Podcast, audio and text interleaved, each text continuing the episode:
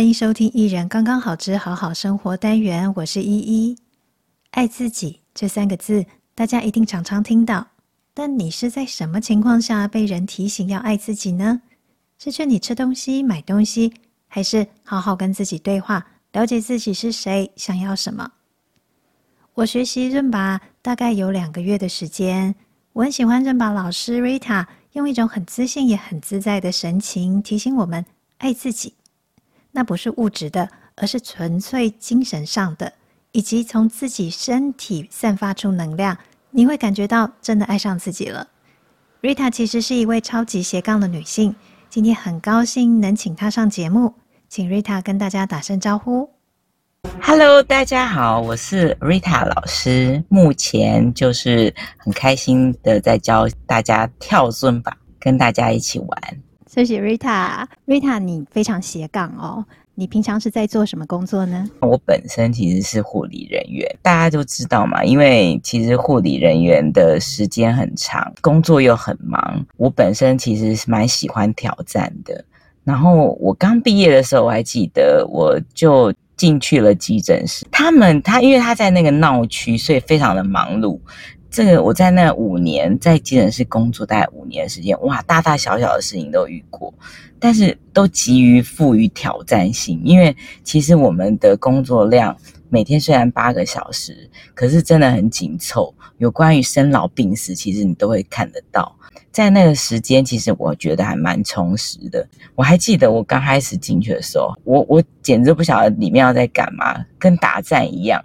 而且我那时候遇到的是麦当劳爆炸案，就是那个大家有没有想起来？就是在台大那个公馆那边，那个我真的是有一点吓到，因为全部人都挤进急诊室里面，还蛮震撼的。就是大家都各司其职，然后做。应该救治病患的工作，在那个急诊室五年，让我觉得我的机动性变得很强。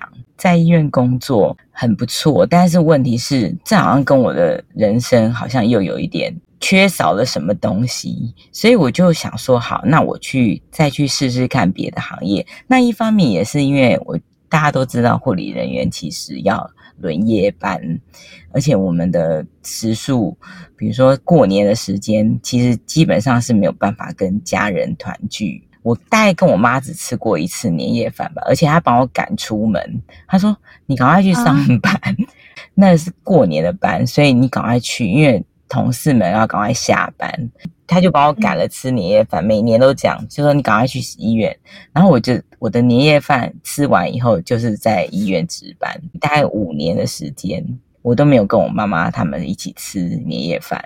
然后我想说，这样好像也不是我要的人生。我想说，那我去做别的事情，我就去看那个卖医疗器材。然后我想说，好，那我也来试试看。中间也是很多的流程，我觉得很有趣。比如说，去跟医生们那个啊。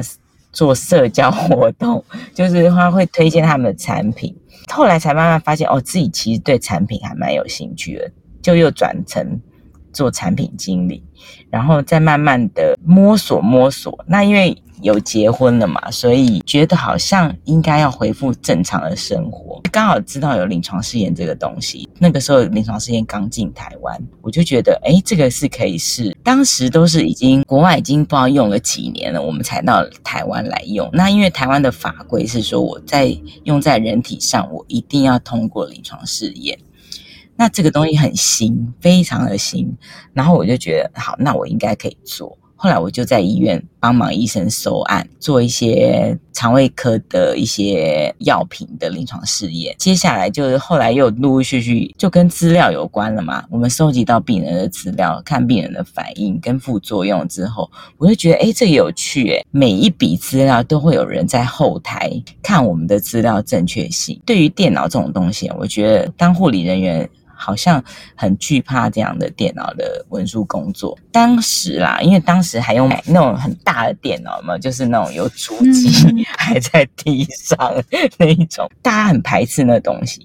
但是我想说，这个资料背后一定有很大的意义，所以我就会又再去做资料处理。做一做以后，就葛兰索就是葛兰素药厂，就是现在的普拿疼的那个。大家应该非常红。前一阵子因为疫情的关系，那个普拿疼销售一空。对对，我就被他们的临床试验部门找去创立了台大医院的卓越临床试验中心。那那个是一个很大的 center，我就对药这个东西非常的清楚，在前端的部分，所以我又又转到药厂去，赛诺菲一个法国的药厂，我又很好奇。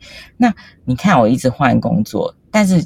我的好奇心就一直来，嗯、对我来说，就是当我们护理工作遇到瓶颈的时候，我会去想办法让自己逃离这个舒适圈，再进入别的工作。后来我在临床试验也做到法规的专员，完全在做那个我们的案件的送审的部分，然后一晃就十几年、二十几年，到现在。我今年就回了台北荣总的临床试验团队，带了一群人在做临床试验。其实我们常常听到啊，护理人员啊，呃，护理界因为工作太忙了，很多人后来会选择当逃兵，会离开那个临床工作。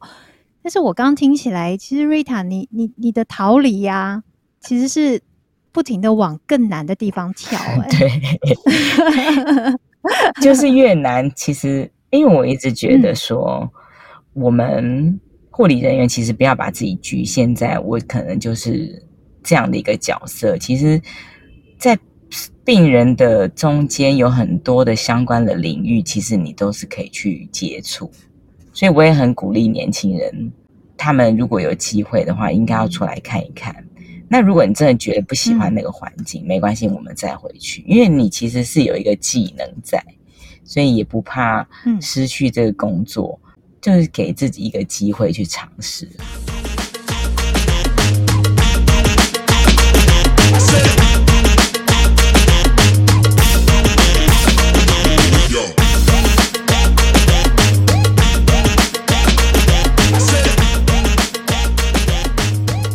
其实有一次在上，好像第第一次还第二次上课的时候，就听到那个 Rita 在讲说。自己在北荣工作，护理人员，对我就觉得哎、欸，好奇怪哦，就是有点就是搭不起来耶。就是今天，因为我们在跳伦巴，它是一个非常热情、有活力的舞蹈。然后呢，一个自称是护理人员的人站在我们面前，然后穿的很漂亮啊，很有朝气，要带我们跳舞。我觉得一直很很狐疑，但 是。但是后来也知道，大概知道说，Rita 真的是一个停不下来的人哦，非常的斜杠。那现在呢，从一边在呃这样大的教学医院工作呢，那又来当润马老师，是有什么原因呢？其实做医疗工作其实还蛮多。蛮多有趣的事情，而且会看到自己在医疗工作上面的角色。有很多的病人，其实在治疗的过程中，不是不愿意改变自己的生活形态，是因为他们的知识啊，或是他们收集的资料并不多。而且，其实台湾是一个蛮封闭的社会。我在他们身上可以看到自己，如果我没有改变，或是我自己没有去好好管理自己的。健康问题，我可能我的未来就会跟他们一样，每天在吃药，然后每天固定返诊。有一些人就是被轮椅推着进来，然后完全无知，然后哎，你到底吃了什么？到底做了什么事情？怎么变？怎么会变成今天这样子？他说我不晓得啊，我就是这样子啊，一问三不知，家属也不知，自己照顾的者也不知，那你更不用问了，嗯、就是。病人自己根本也不吃，有很多他们不晓得怎么样才能让自己更健康，他们只觉得说好，我今天去乖乖的去医院里面给医生看，医生会教我怎么做。可是 通常不太可能，因为医生只会告诉你阿姨或是阿伯，你回去就自己多运动哈，你自己多运动。好，那你看哦。叫你自己多运动，我们自己来想想看，如果是我，我回去以后，我会照着医生的指示吃药，就已经不错了。我还会有一运动，可是这种运动那种东西是太抽象了。我觉得很健康的活着，对我们来说好像才是比较重要的事情。然后我怎么把这些健康的概念去告诉我的患者？其实我自己刚开始是这样试的啦，就是我一开始我是跟我朋友一起去运动，可能做了很多飞轮啊、瑜伽，因为我觉得嗯好像有点胖，就是我生完小孩也有点胖，那我们去一起去跑步，啊、一起跳郑多燕啊，就是对一电视也跳啊。然后什么活动都去参加，在找说我到底适合哪一种，或是哪一个是运动我比较喜欢，我可以做的比较久。因为我们通常医护人员看很多人，其实他们是没有时间去做这件事情的。他们其实没有办法把那个感觉告诉我们的病患说：“哎，你就是要做这个才能怎么样？”因为我自己很要求就是实践力，就是我自己如果去叫人家做什么，我自己会先做。所以我就是做完这所有的一轮以后，去运动中心看到顺吧，我想说这是什么东西呀？我就很好奇。然后呢，他就跟我讲说，就是一个舞蹈，它是一个拉丁舞。跟着音乐开始，嗯，你不用去记舞步。我想说，怎么有这么好的事情？怎么有可能？然后我想说，我就进去，我就想说，好，那我同朋友就说，好，哎，我们去跳一下舞好了。第一堂课的时候，我就上完，我想说，天啊，怎么那么累？怎么那么暴汗？但因为我那时候我那个小时啊，我一直在专心看我的舞步，有一些其实那时候工作其实是有压力的。但是那个一个小时，我因为我一直看老师的那个舞步，其实我忘记我那一小时根本没有在想任何的事情。然后音乐我又蛮喜欢的，好像很活泼、很开心。那个舞步真的是很很有趣，因为它有十六个国家的十六种的舞步在里面。我觉得那实在太特别了。我们可以不一定要学 Tango 学得很好，我们的 Cha Cha 可能也不用很好，但我们基本上的舞步。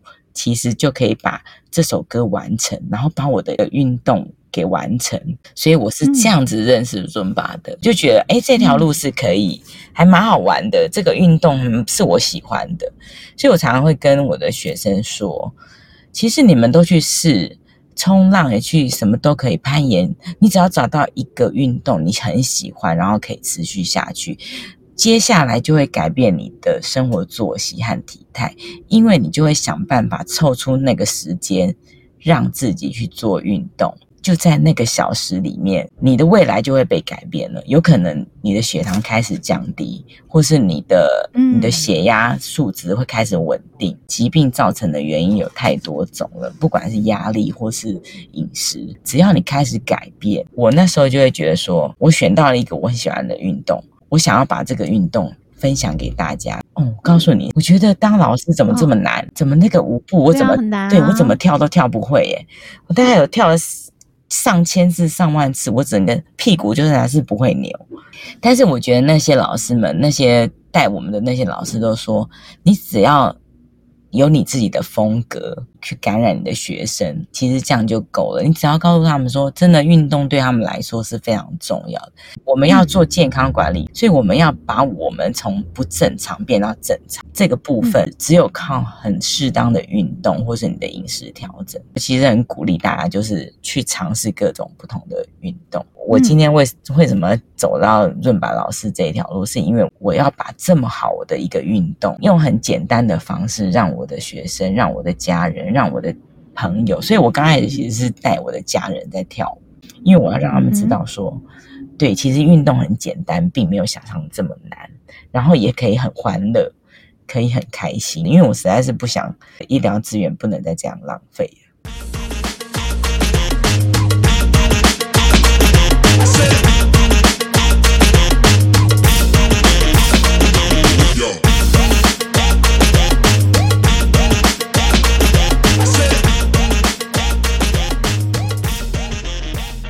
以，Rita 其实是从那个医疗端哦，看到很多不健康的行为，然后还有缺乏健康意识，然后你就想要自己来实践。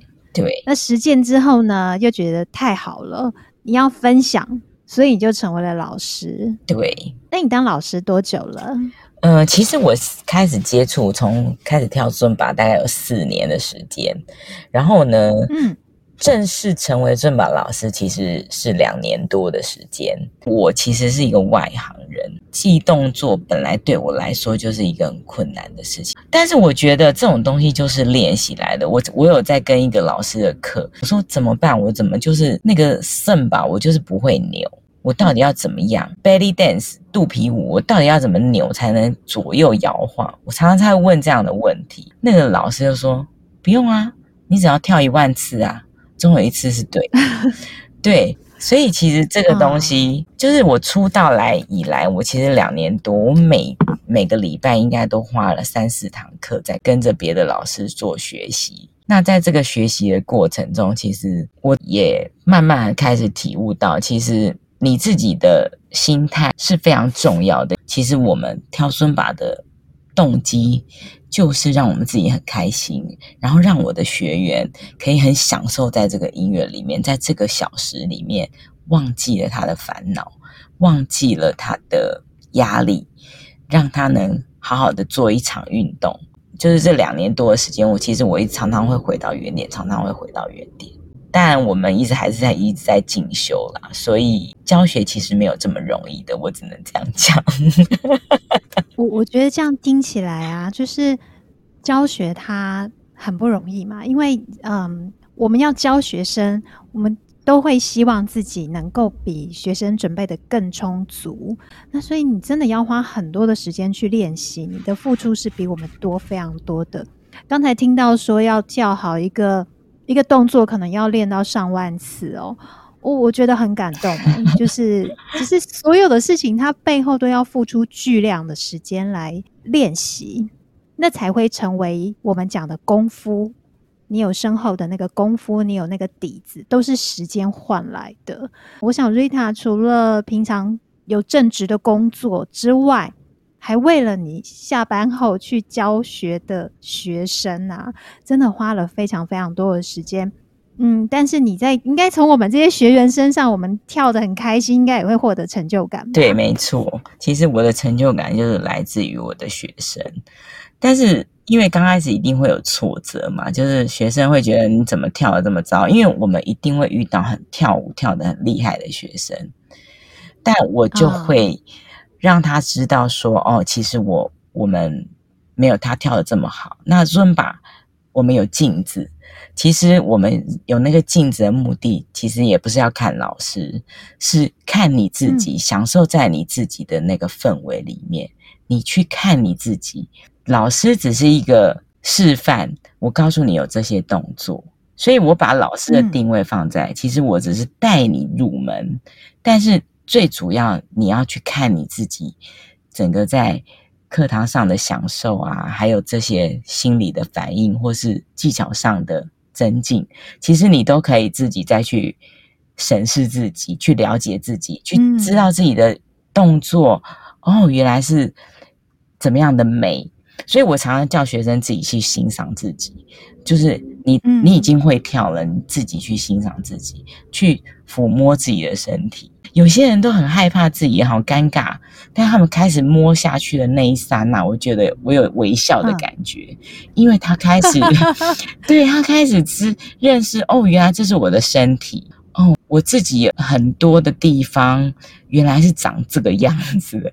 我觉得有很多人可能都不知道自己屁股有多大，我只能这样讲，就是当他开始摸的时候，他才知道哦，原来我这边有比较多的肉，他才会慢慢注意到自己的体态。我们其实慢慢的开始了解自己，才是我的目的。我就会叫学生自己去看镜子。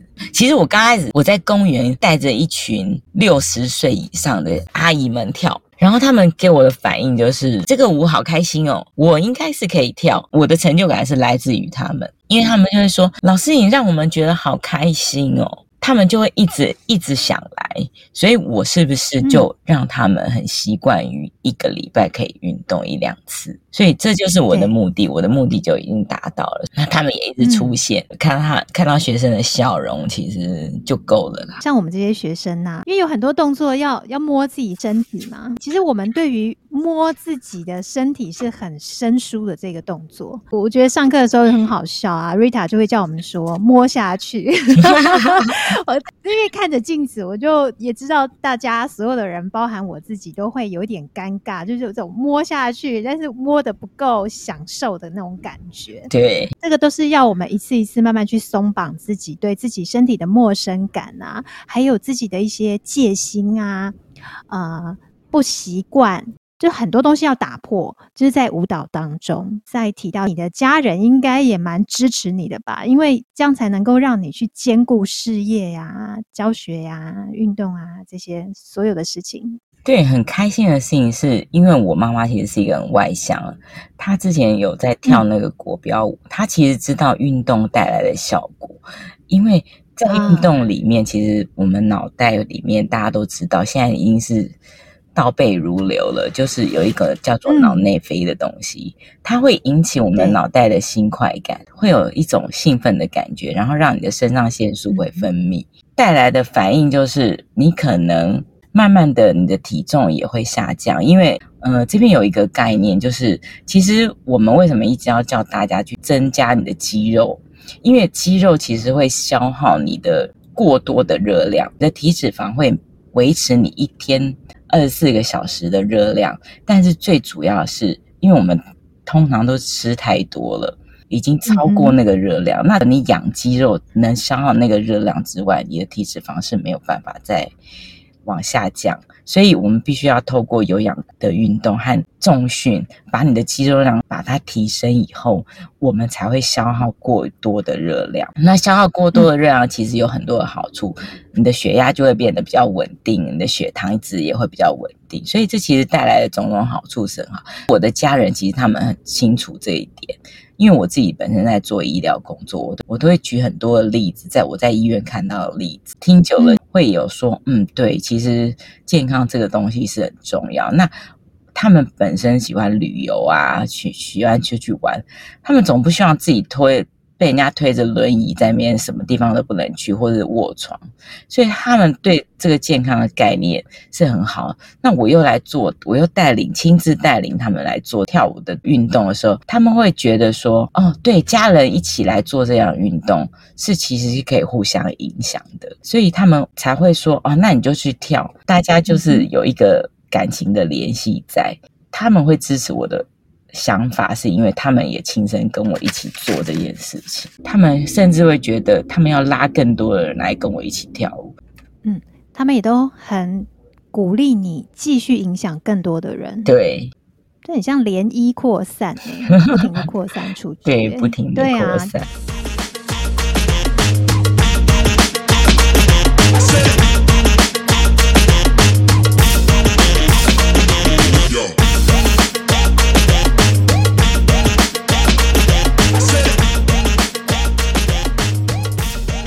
起来，哇，你一个一件事情接着一件事情哦，这么的停不下来啊？是你原本个性就这样子，还是说你背后是有什么信念吗？停不下来，其实就是我以前的个性啦。因为我可能好奇心的关系，其实我很喜欢学东西，所以呢，平常我其实如果没有来做这个跳，我也会。比如说去泛舟啦，去什么的，适当的户外运动其实是对我们是人的心情啊，还有我们的个性都会比较开朗。我又想说，这个停不下来，我可以做些什么？我妹妹其实是乳癌的患者，然后她在两年前其实因为乳癌而过世了。这点其实这个状况让我觉得，诶，对啊。我自己是医护人员，可是我好像也没有办法帮到我家里的人。我妹妹还是因为乳癌转移走了。那我们探讨到背后的原因，其实有很多，比如说她的婚姻的状况让她不开心、不快乐。她的乳癌有可能，因为我们家其实是没有家族遗传的。她这个真的是一个很特例。她因为心理的压力关系，那加上我们现在她在她自己。可能煮东西啊，也没有特别注意饮食上面，那个炸鸡啊什么的，类似像这样的饮食，可能也没有控制。嗯，那造成他的病因。然后接下来就是这个东西，我们在医疗上面来讲，其实是，其实我觉得我们的使命就是让每一个人知道这个背后的关系，所以我才让自己开始带他跳舞。可是因为已经来不及了，他已经乳癌的转移了。嗯、那时候我其实，在找寻要带他做什么运动的时候，他也不是很愿意。不过他看到我这么意志力坚强啊，而且我一直鼓吹他，就是喂，我姐姐怎么会这么开心啊？为什么每天她做这个运动，到底在开心什么东西？他后来有被我影响，是因为他发现对。运动其实很重要，不过现在因为已经来不及了，在他身上我会觉得说，因为有很多人可能 maybe 跟他一样，也是因为同样的关系，所以我觉得我有这个责任，还有这个义务，让更多人知道尊巴还有运动的重要性。这个信念让我觉得说我应该要推广，然后让更多人健康，正视自己的健康。我们跳舞的课堂上啊，我们大家一起看着镜子的时候。后你会跟我们说，我们要爱自己。那那时候我会感觉到说，其实爱自己呀，你你所鼓励我们的，其实不是说那种啊，同学们，等一下下课后我们要去吃什么好东西，然后那个是爱自己，或者是说啊，女人就是要买些什么东西犒赏自己啊，这个是爱自己，不是？你是要我们看着自己的身体，然后那一个感觉告诉我们，我们要好好的看待镜子里面的那一个人。我们要去爱他。对于你来说，这个爱自己到底是一个什么样的定义呀？像我第一次跳尊巴的时候啊，其实我那时候也不晓得什么叫爱自己。嗯、回家吃啊，然后三餐照常吃。嗯、我想吃炸鸡啊，我可能就去吃啊，或是我可能想买什么东西，我就是来慰劳自己，因为我觉得我这么工作这么辛苦。我后来有一天我就发现，哎。这样的犒赏我好，我买这个名牌包，好像对我自己来说，我并没有开心啊，因为哦，就是周而复始，我可能明天又赚了钱，我可能再去买名牌包，或是我再去吃好吃的东西，然后看了镜子的自己，我还是没有很好很开心啊，因为我还是笑不出来，因为我第一个我身材变形了，我的、嗯、我的整个。神情好像有一点落寞，因为我们又是做高压的工作，嗯，我好像很久没有笑，为自己而笑。但我第一次去上尊法课的时候，我居然看到我自己的笑容在那镜子上面呈现。我就像我以前小时候在学东西的第一次，很开心拿到，就是我学会了那个舞蹈，欸，诶，我怎么会踢了？对，我就是。那种笑容，我忽然发现，在四十几年年头，我从来没有看过我自己的笑容。可是我在那个，我因为老师叫我们摸自己，然后我噗嗤笑出来，因为我觉得怎么怎么会有老师叫我们自己去摸自己的身体？而这是。嗯，和大胆大包天的事情，可是我那一刻我真的很开心，因为居然把自己的笑容找到了。其实就像你说的，是不是买东西或犒赏自己就是爱自己？好像不是诶，我觉得爱自己应该是说，我什么时候给自己一段时间，在那个时间是属于自己的。我从头、头发、眼睛、鼻子。嘴巴好好的审视自己，好好的抚摸自己。当你开始抚摸自己，你会开始疼惜你身上所有的器官。然后，哦，我是不是应该要保养我的皮肤，或是我是不是可以擦个护手霜，可以让自己变美美的啊？诶，关心到我自己的健康问题，我是不是看一下我乳房有没有长东西呀，或是我的肚子的这个部分，因为我们通常知道啦，腰围大于女生。女性好像大于八十的话，就很容易造成我们的糖尿病。我的腰围是不是已经超过了？你自己是不是有再去摸，或是你有多久没量体重了？所以这些东西，其实当你开始爱惜自己的时候，我不相信你会让这些东西变糟糕。不不管男女啦，我觉得当你开始重视自己的时候，你已经开始爱自己了。不是你身上穿了 Burberry 或是 Chanel，而是。你开始珍惜你的皮肤，开始珍惜你的指甲，开始珍惜你所有的器官的时候，那个才是已经开始爱自己。对我来说啦，嗯，对。然后再来就是情绪上的问题，有些人觉得我忧郁，好，那忧郁的话，我们可能有太多烦心的事情在我们的脑袋里面。那如果你这个小时呢，一直在想说怎么办，我饭没煮，或是我的。洗衣服好像还晾在那边，没有去。去把它晾起来，或者是说啊，我怎么办？我刚刚的订单好像打错字了，或是啊，怎么办？小孩功课也不好，所以你在那一个小时其实是在想别的事情，结果老师在嗨什么你也搞不清楚，老师在跳什么你也不知道。然后我润把润发有让我流汗吗？好像也没有，所以你在那小时其实是不快乐的，并没有爱自己。因为真正的爱自己是在那个小时，你注意到自己的从头到脚的一些反应，包括心理上的变化。你这么爱自己了，这时候别人爱不爱你其实也不重要了，因为你已经开始重视自己了。哦，我真的觉得啊，很多的呃跟自己相处，然后爱自己的这个诠释啊，Rita 有很多真的是来自于你看到的健康问题，你真的可以讲说这是一个。医护人员爱自己的诠释 做的非常好。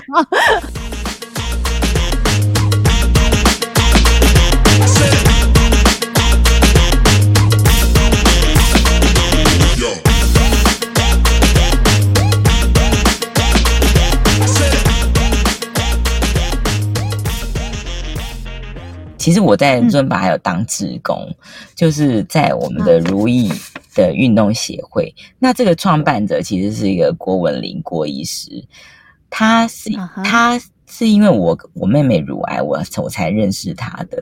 结果我后来发现他也是一个尊巴老师，他也是因为就是去国外工作的时候去。接触到尊巴才开始喜欢，然后觉得乳癌的病人跳这个舞非常有帮助，因为不仅它可以有有氧运动，它的音乐很很好听，很拉丁，很放松，所以让很多的乳癌病人在呃手术后或是化疗后很不舒服，经过这个运动可以很快的回归到正常的。轨道，我就自己去跟他相认。我说郭医师，你有跳尊巴哦？因为我有一次在网络上 search 他的名字，居然跳出润吧。然后因为这样子，我们也把妹妹带进去那个协会里面，所以我也会当志工，也是因为他。大家知道吗？现在台湾的乳癌的患者超级多的，超级超级多。你可能五个人中间就有一个人曾经罹患过，不管是原位癌或是已经到一二三级。我们都很希望把这个运动让每一个人都能接触，可以很快的到了正常的轨道。因为乳癌并不可怕，只要你透过很正确的治疗、很适当的治疗，其实是可以很快的恢复到你的正常轨道。你刚才讲的那个协会啊，你你可不可以讲一下它的全名？柔意，呃，柔情，然后毅力，然后如是，就是就是很舒适的在这里的一个运动协会。那其实刚开始它是为了乳癌患者而成立的。我们觉得乳癌患者其实是很适合很轻柔的、很舒适的运动，所以呢，我们才会把它取名叫柔意如是运动协会。那现在这个协会在推广运动或者说带领运动的时候，呃，对象还是以乳癌患者吗？或者是说其他的癌症在治疗过程中，或是他们的家属？也有属于他们的活动呢？对，目前的话是以乳癌患者为主，但因为我们知道，嗯、因为我其实是乳癌患者的家属，那我我们也加进去，发现对家属来讲，其实也是一个释放压力的，因为照顾病人其实是很辛苦的事情，他们有很多的心理压力，或是。没有人可以分享他们的照顾病人的这种压力，所以透过这个协会，其实我们不仅有乳癌的患者，也有家属，还有包括医护人员，大家都在一起为健康而努力，在恢复正常而努力。所以基本上由郭医师的带领之下，我发现大家都很准时的会到这个协会，在礼拜天下午，我们会有很多不同的老师会去带领这些病友。还有家属们做运动，所以他们有已经有一个固定每周的时间，在那个小巨蛋附近，哦、都是郭医师自己。他不管再累再忙，他都会去。他真的是很感动，我们才愿意一直也帮协会做志工。你们是走过或是看过很多的生死交关的那一些很重大的问题，由你们来推广运动，说服力还也还蛮高的。对，郭医师亲自带他的患者运动。因为像 Rita 也算是做研究工作，但以前也做过护理工作。郭医师他是医生，在你们的这些种种经验底下，有没有可以给我们所有的人哦？因为其实乳癌是不分男性跟女性的，可以给我们所有的人大家一些建议。没有罹癌很好，但是如果你罹患了癌症之后，你可以做哪些事情？有没有一些我们可以注意的？有，那我现在比较针对的是乳癌的部分。我觉得我们年轻的女性啊，不管现在，因为现在年龄越来越下降，所以基本上有一些基本的触诊。乳房的自我检查其实是非常重要的。那因为这个东西其实不是这么好摸的，因为在没有经验的情况之下，不是摸得很清楚。现在每一个医院都有胃教室，他们都会有一个模型，可以让你去体验那个乳房肿瘤摸起来是什么样子。当然还是会有偏差啦，嗯、所以当你自己触诊觉得有一点问题的时候，尽快到医院找专业的医生。让他们去诊断你这个是是良性或是恶性的，因为现在其实我们最最小的还有听到有大概十二十三岁，你开始有月经的时候，他们就有可能会有这个病变的状况发生。哦、开始有月经到停经这段时间，就是每每一次的自我检查，因为有很多乳癌，其实你知道吗？居然还有另外一半摸出来的。这个乳房自我检查其实是需要一点技巧的。那郭医师每天摸过这么多，他会告诉你怎么样才是一个病变，他其实是很很清楚的。如果你没有办法摸，或是那就定期做所谓的乳房超音波的检查。我现在先说一下，就是我们现在台湾的乳房筛筛选啊，就是四十五岁到七十岁，每两年可以免费接受一次的乳房摄影检查。其实你到门诊，如果你在这个年龄的范围里面，你到门诊去挂号，他们现在各大医院其实会有一个，就是会跑出建议单，就是建议。大家去做乳房筛呃摄影，就是免费的癌症筛选。基本上，如果你去看门诊，他们也会跑出这个来提醒你。那当好你没有如果没有去做检查，他们会帮你顺便安排。其实现在各大医院做得非常的好。然后再就是四十到四十四岁，如果你二等亲里面。像你的妈妈、你的阿妈或是姐妹有乳癌家族史的话，他们其实也医生也会帮你免费做筛选。基本上我们现在的早期诊断、早期治疗已经年龄都有往下降了。当然，你因为如果你有真的摸到的话，那当然到一到诊间，医生直接就会帮你做安排了。对，那癌症就是这样嘛，它有一个。一定的进程，如果你没有早期发现的话，就是延误治疗，那他们就会经过血液啊或淋巴跑到其他的器官。所以我是建议大家不管怎么样，学会摸自己。为什么我会叫你摸？因为有些人真的连不好意思，欸，有时候郭医师都会很傻眼，因为有些病人到诊间的时候。他都会觉得你们怎么搞成这样才来呀？这就是让人家很心痛诶，因为明明就自己的身体，你为什么不了解他？你不会去看看他到底哪里跟人家不一样，或是已经有分泌物了？或是已经有什么了，还你都没有发现，这个这是我觉得还蛮特别的。大家就羞于这种自己的器官，就像子宫颈癌，其实后来很多人发现也都是很晚的，因为他就是不好意思去看妇科医生。嗯、那我觉得女人爱自己，就是把这些器官都搞清楚，那就是你自己的啊。因为有一些人哦。尤其是女生，我们都会觉得说器官不要外露，不要给别人看，所以你要她去做一些检查，那是很挑战他们的框架的。因为我们的框架真的很多，尤其在女生身上，所以有时候为什么会特别针对女生说你要爱自己？那个不是说一种那种性别的权利公平与否的问题哦，那是因为长久以来女生身上的框架跟限制是。比较多的，那现在是重新让女生去打破那一些框框，去看，往自己身上看，那去了解我们自己。那就所以像是像我们的乳房啊、子宫啊这些检查，过去大家会很害羞的，其实不要那么在意。那个就好像你去看你的脸的皮肤啊，对，没错，或者你去看牙齿啊，那其实都是你身体的一部分。对，就是很自然而然去看它，去欣赏它。请看镜子里的自己，把自己从头到脚好好的爱一次，你就知道我在说什么了。嗯、对，今天呢，听了 Rita 讲这么多啊，蛮感动的，有很多。可能风险真的比较高，或者是已经在治疗过程中的朋友们，他们的心情是会需要被理解、跟被陪伴以及释放的。那运动呢，真的是一个我我觉得是一个很好的方法，而且像 Rita 还有刚才提到的郭医师啊，我觉得你们好热心哦，你们真的是用这种服务的方式在带大家哎，然后而且。苦口婆心之外，还用身体力行。对，而且郭医师风雨无阻，嗯、他真的是我们的精神指标。